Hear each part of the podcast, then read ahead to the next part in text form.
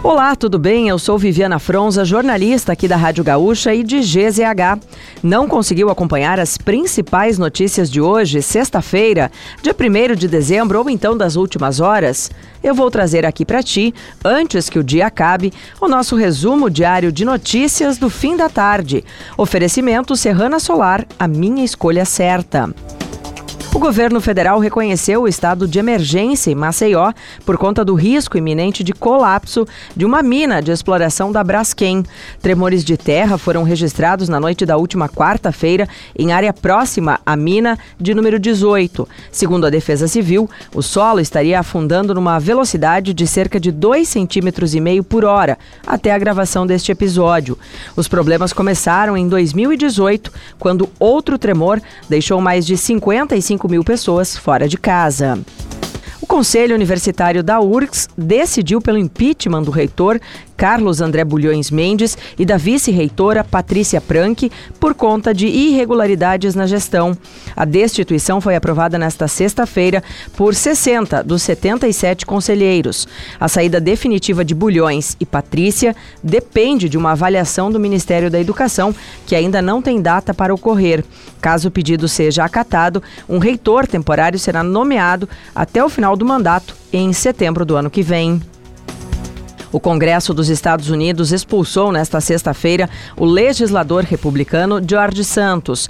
O homem de 35 anos e filho de imigrantes brasileiros ficou conhecido pelas mentiras reiteradas e foi acusado de cometer crimes financeiros.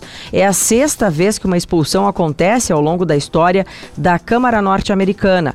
A última vez havia sido durante a Guerra Civil Americana entre os anos 1861 e 65. O presidente Lula discursou pela primeira vez nesta sexta-feira na COP28 em Dubai. Durante a fala, ele afirmou que gastos com armas deveriam ser usados contra a fome e a mudança climática. Falou sobre o impacto climático no Brasil e também sobre a necessidade de ter uma economia menos dependente de combustíveis fósseis. Já o Rio Grande do Sul assumiu a coordenação do Pampa no consórcio Brasil Verde. Segundo o governo do estado, a iniciativa pode ampliar a proteção e recuperação do bioma Roma E a trégua temporária entre Israel e Hamas terminou na manhã desta sexta-feira. O exército israelense também anunciou a retomada de ofensivas na faixa de Gaza.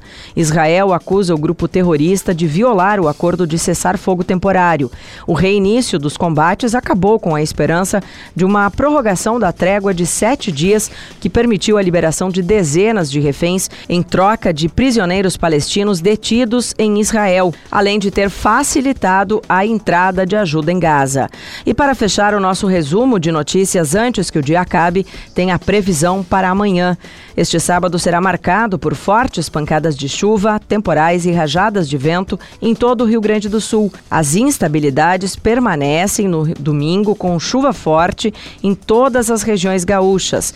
Os maiores acumulados são previstos para a faixa central e norte. Na campanha gaúcha, região sul e de Uruguaiana, o dia será chuvoso e nublado, com temperaturas mais baixas.